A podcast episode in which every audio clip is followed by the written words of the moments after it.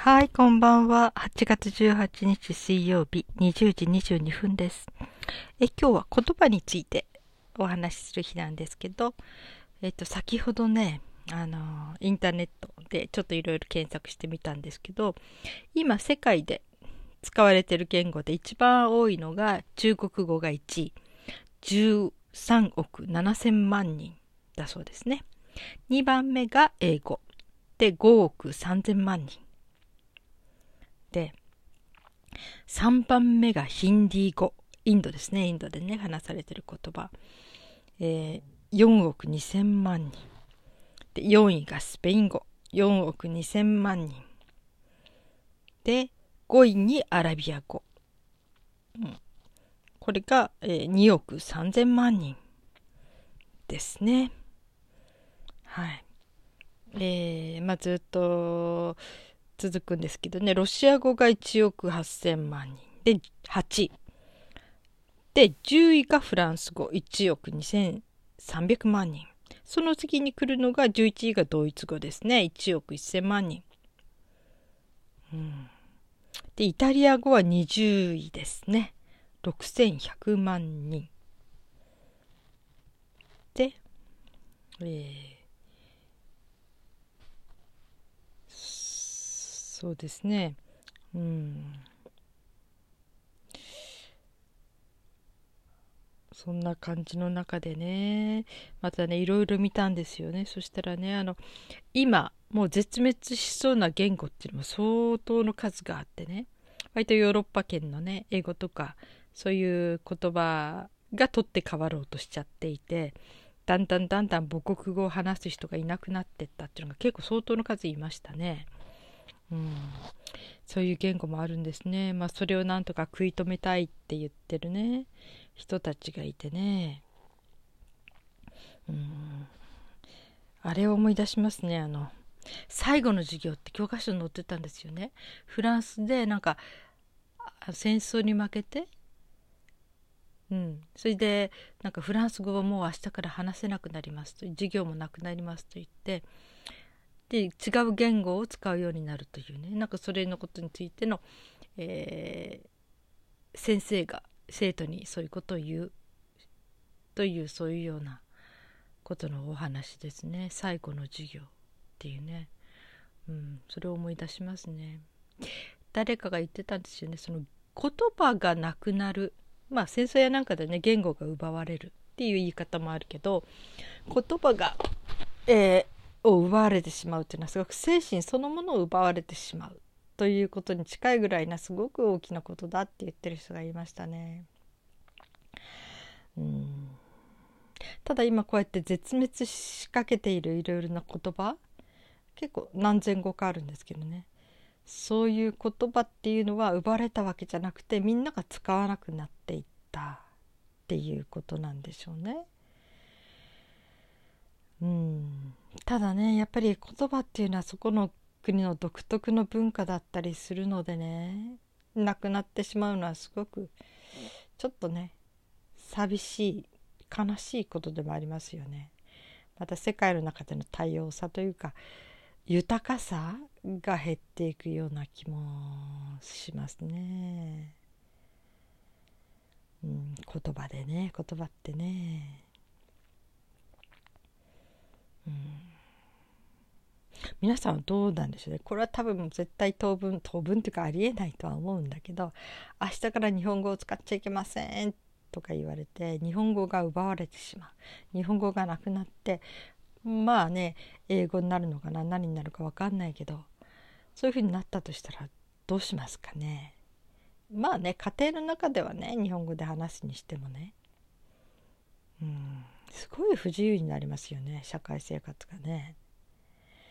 うん、まあ日本はこれだけ長い間日本の国の言葉だけで生き延びてきてるから多分おそらくこれからその日本語が私たちの、うん、生きてる間に 生きてる間日本語が奪われてしまうなくなることはおそらくないだろうとは思うんだけどね。うん、それでまたちょっとあの共通語という意味でも調べてみたんですよね。英語がいつから共通語になったんだろうっていうことから。だからなぜ英語がね共通語って言われるようになったんだろうっていうね。まずそのなんか相当いろいろなものが上がってましたね。いっぱいいろんな人が書いてますね。まあ、一つには英語というのはすごくシンプルな言葉であってすごくその覚えやすい、うん、ということ。それからあの言葉がすごく柔軟なんですって言語が柔軟でいろんな言葉で言い換えることができたりもう単語数もものすごく多いので、うん、なんかねすごくその柔軟さがこう受けているというかな。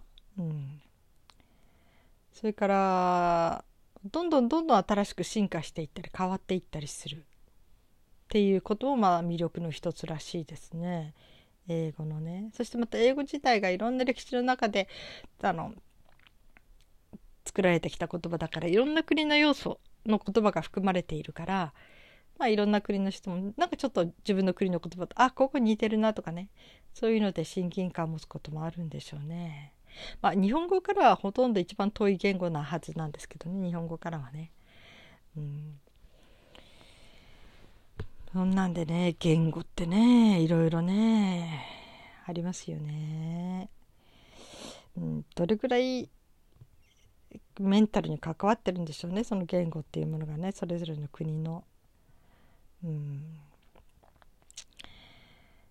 まあね世界的にいろんなものが一律になってきてますよねその文明とか言ってねなんかいろんなことがこう、えー、今で言うなんか先進国みたいなものに追いつこうとしてどんどんどんどんそれを真似ていく。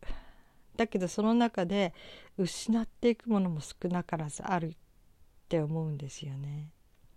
うん、私「パパラギ」っていう本がすごく面白くてね大好きで読んでたことがあるんだけどね、うん、すごく今のそういう要するにパパラギっていうあるところの州長さんがちょっとそのヨーロッパの国を見て感じたことをそのまんま、えー、書いたまあそれはねお話要するにドキュメンタリーって要するに事実ではないという話がありますけどね。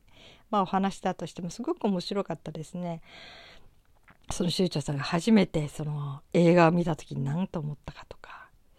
それから初めてそのお金を見た時に何と思ったか。それからヨーロッパ系の白い人たちっていうんだけどみんななんか職業本当に細分化されていて、うん、何か例えばね、えー、物を作る人はもうそればっかり一日中作ってるとかある人はこう何て言うのかな、うん、要するにそれぞれがもう分割されたような、えー、ことをいろいろしている。だから逆にまあ特に男性なんかそうなんでしょうね。生活的なことが意外と何もできない。その職業のことだけはできるんだけど暮らしに必要な生きていくために必要なそういう身近なことがいろいろできないっていうことが起きてそれがおかしいってそのパパラギさんは言うんですね。それとか石の箱に住んでるだったかな？なんかマンションみたいなね。本当にちっちゃいところに住んでいて、うん、またそれもすごく面白い表現で書かれてますね。お金についても面白い表現があったですね。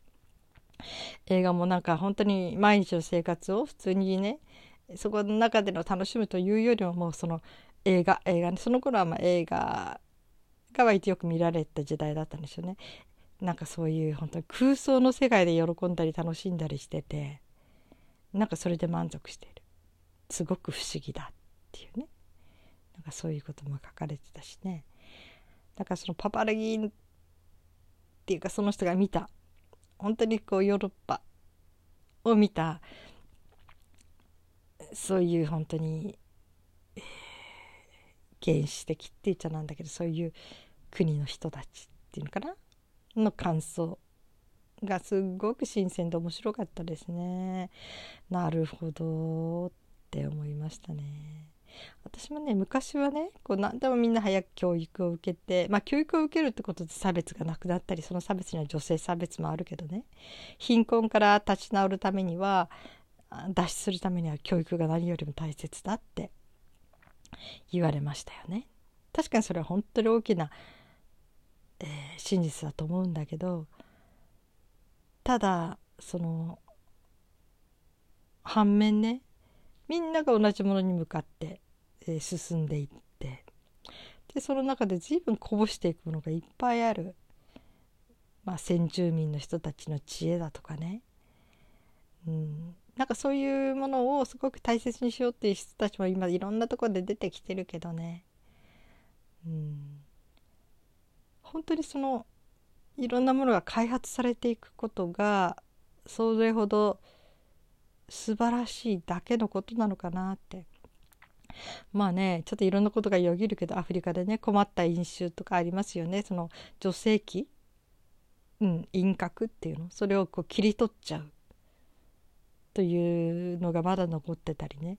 それは本当にそういう悪しき風習というのはやっぱりこれは教育を受けてみんながそれを排除していくようなふうになっていくのはこう人間としてとっても大事なことだと思うんだけど。だからすごく難しいですね諸刃ですね。こう、うん、ある意味で人権を大事にした理想に近づいていくっていうことはこれは私は絶対必要だと思うんだけどただその時に何て言うのかな悪いものは減ってった方がいいと思うなくなればいいと思うけど良かったもの、うん、今のその先進国が忘れてしまったようなことでね本当にとっても大事な本当にそういうようなものをどんどん捨て去ってしまうっていうことがねなんかすごくもったいない気がする。うん難しいですよね。その現代的なその精神的なものをどんどんどんどん取り入れていくってことは科学的な合理的なものをどんどんどんどん吸収していくってことだし実践していくってことだしそこからあぶれてしまう。うん、どっちかというと非科学的なちょっと合理的じゃないもの。がねなんか全部なくなっちゃっていいのかなみたいなね。すごいそれは殺伐としたなんか世界のような気もしちゃうんですけどね。うん、科学的なものがいいっていうのもこれも一つの何て言うかな一つの価値観ですよね。全人類は皆そう思わなきゃならないっていうようなことでもないしだから何でもあまりにも価値観が一つだけに絞られてってしまうというのはこれはねどうなんでしょうねと思うんですよ。私イザヤ・ペンダさんって人の本で日本人とユダヤ人だったっけ？ユダヤ人と日本人だったかな？その中で好きな言葉があってね。昔そのユダヤのところでは満場一致全ての人が賛成ってなったものは無効になるっていう法律があったっていうようなことが書いてあったんですね。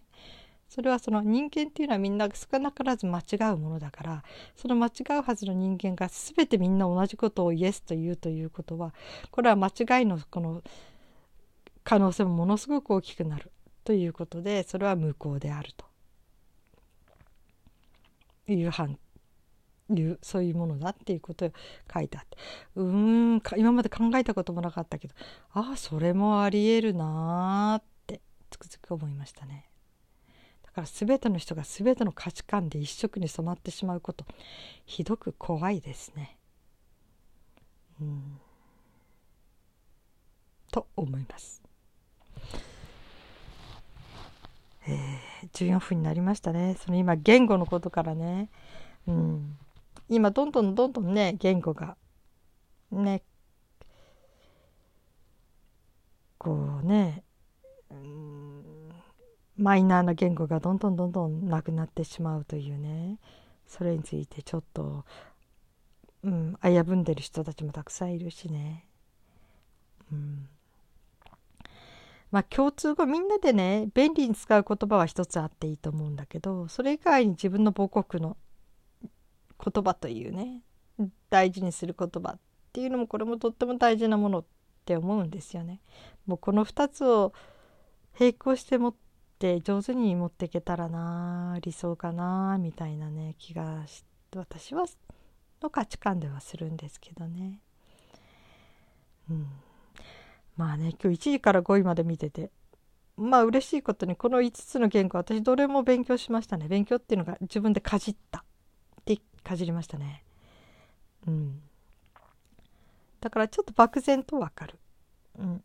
面白いですね。あのヒンディー語のあの文字。文字もすごく興味深くてあれを覚えたくてね。私も文法も何もまだ全然わかんないんだけどただとにかくあの文字を覚えたくってね。それから5位にあったアラビア語。アラビア語もとにかくあれはもう一生懸命文字を覚えましたねとにかく文字に興味がありましたね。で1位の中国語。まあこれは漢字ばっかりだからね。とにかく大変なんだけどね。うん。音が綺麗なところがありますね。中国語はうん。これはちょっとね先生について半年かな。あとはちょっと独学。NHK の。あれをちょっと娘と2人でやったとかね。ちょっとだけね。うん。それとあとスペイン語入ってましたね。スペイン語があまりにも重要というかみんなが使うってことで。うん。それもちょっとずつかじり出しました。ほんのほんのちょっとずつね。うん。だからまあうん。まあ何でも知っとくことは楽しいことですよね。うん、意外とねポルトガル語とかねあれも10位以内に入ってんですよね。結構ポルトガル語は使われている国が多いらしくて。